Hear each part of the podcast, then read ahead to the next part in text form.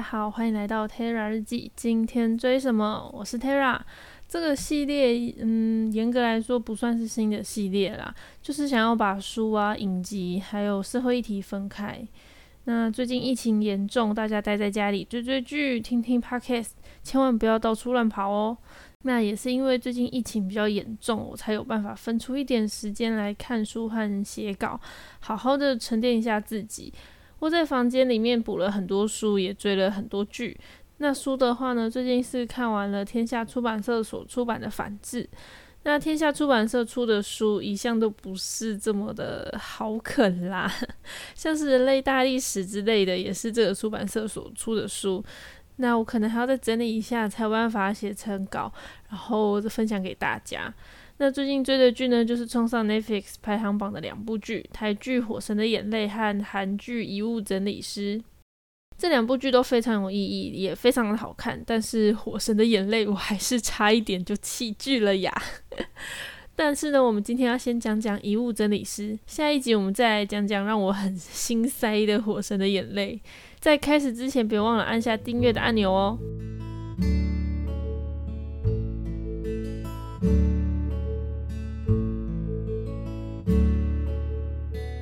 一开始，遗物整理师之所以会吸引我的注意，完全是因为它的主题很特别，写的职业是一个平常很难有机会去了解的职业。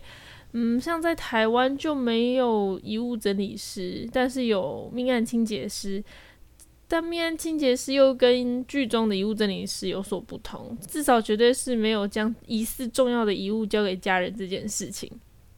这部剧的故事主轴其实很简单，由雅斯伯格镇的男主角韩科路跟着他的爸爸韩敬佑一起经营着天堂宜居。但在第一集，韩敬佑就过世了。他在过世前呢，已经委托了律师，请刚出狱的弟弟朝尚九担任科路的监护人。有着精神障碍的科路与塑形不良的地下拳击手朝尚九，怎么共同生活、共同经营天堂宜居呢？首先呢，我们可能要先了解一下雅斯伯格症到底是什么。现在有蛮多人把雅斯伯格症跟天才画上等号，但其实这嗯不太正确。雅斯伯格症被归类在自闭症的光谱里面，这个光谱也不是直接断定有或者是没有自闭症这样简单粗暴的诊断，而是以比例去推论到底是比较偏向哪一种特质。所以正确来说，雅斯伯格症也是自闭症的一种。典型的症状是缺少同理心、天真，然后有不恰当的行为、单向的反应，但同时也欠缺了交友的能力，然后会有重复或学旧式的言辞，还有就是有一点沟通障碍，对特定的事物有强烈的兴趣，感觉统合不协调，行动笨拙或是姿势怪异等等。剧中的可鲁呢，在面对突发事件或是让他不知所措的时候，会背诵一堆关于海洋生物的知识；再更激烈一点，会摇晃身体或是拿头撞墙等等的方式来企图让自己冷静。那有这样特质的人，为什么会让人觉得他们都是天才的想法呢？其实是因为他们往往对于自己有兴趣的事物非常非常非常的专注，因为这样的专注使得他们比别人懂得更多。但如果我们也有相同的专注度，也同样可以表现得这样子的出彩。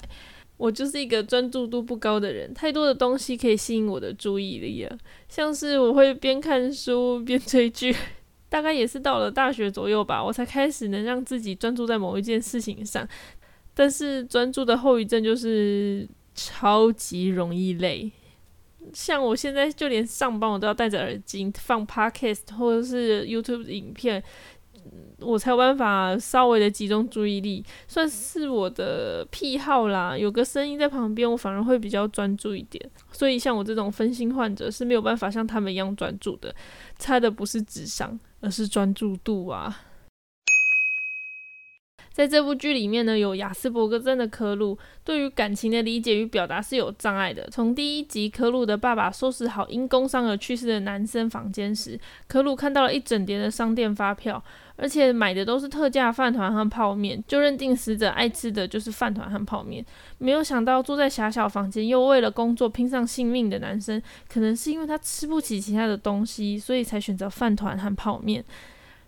那可鲁的爸爸韩金佑就要在旁边循循善诱，引导可鲁理解这样的感情。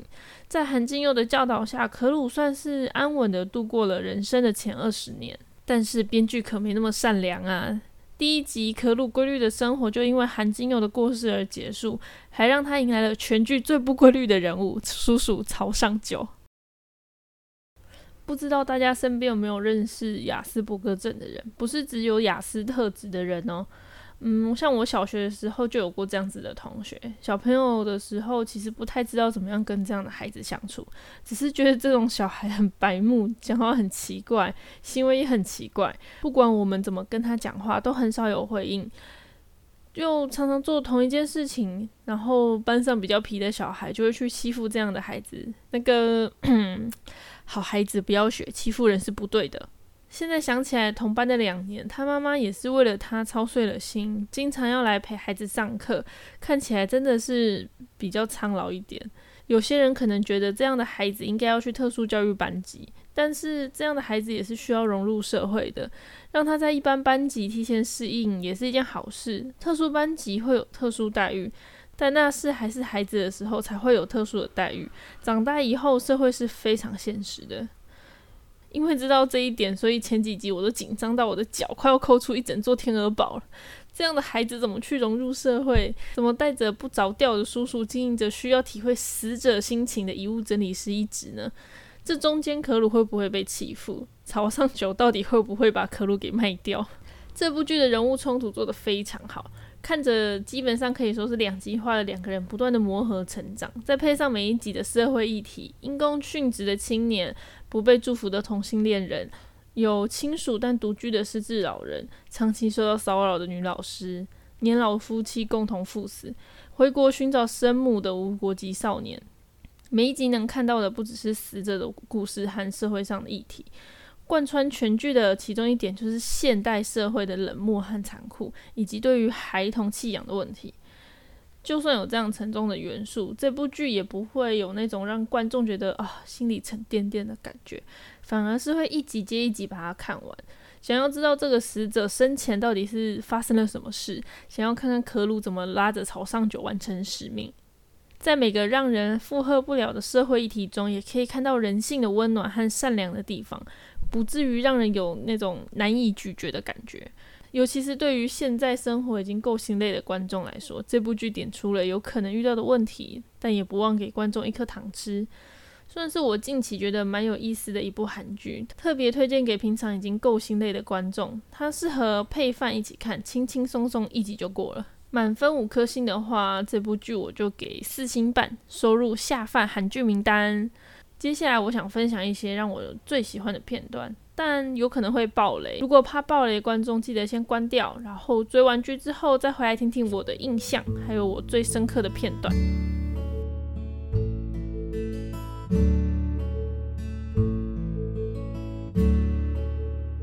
第一集因公受伤而去世，就真的让我非常非常印象深刻。青年的上司就是那种讨人厌的嘴脸。演的真的是非常好，让我都想钻进荧幕给他人间清醒的两颗大拳头啊！也算是编剧的小试身手，先给大家看看我们都不意外的企业嘴脸。人都过世了，还不忘撇清关系呀？不知道你们看到这个嘴脸，有没有想起身边的谁谁谁也是这样子的呢？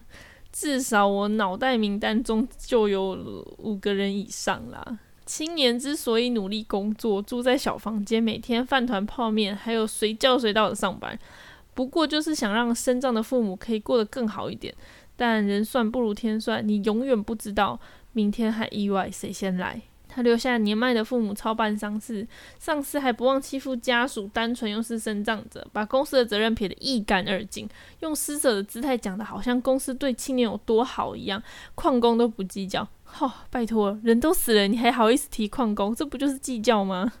如果我是青年，真的会气到诈尸诶，火化什么的都给我收淡季嘞，让我先起来做这个不要脸的臭东西。自己也点出了身为遗物整理师的重要，将重要的遗物还给死者的父母后的韩金佑也受不了这个丧尸的嘴脸，替家属伸张了应有的权利，也在遗物中找到了证据，可以证明这完全就是公司的责任啊。唉 不然我都要上演诈尸七十二变呢。再来让我印象深刻的一集，不外乎就是同性恋的那一集。嗯，私心推荐那个带着有一点颓废风的医生，完全就是我的菜呢。嗯，拉回正题，拉回正题。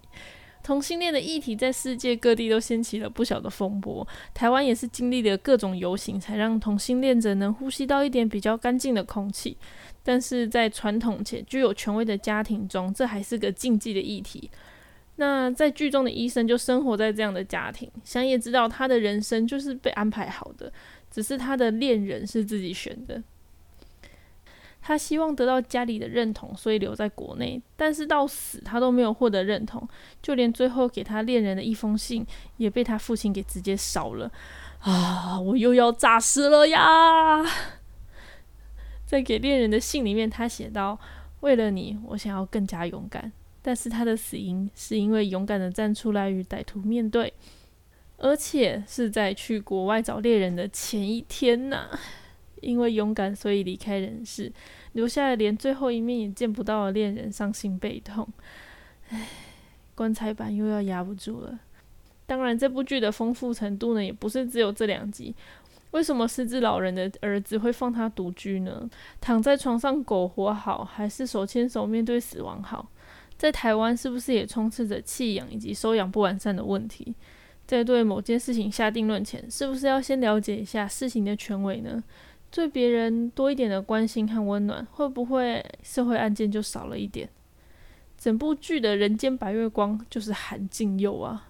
青年的时候不忘了保护同母异父的弟弟，尽力的实现弟弟的愿望。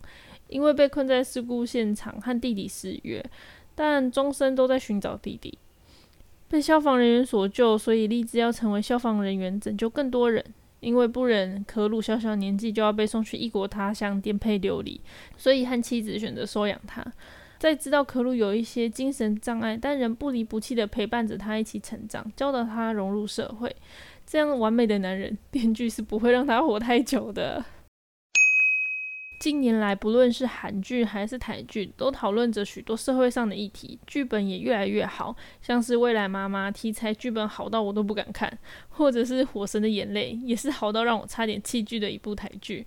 下一集我们再来讲讲让我含着眼泪追完的台剧《火神的眼泪》，推荐大家两部剧一起追完，可以明显的发现两部剧的差异之处。当然不是指一个讲国语，一个讲韩语啦。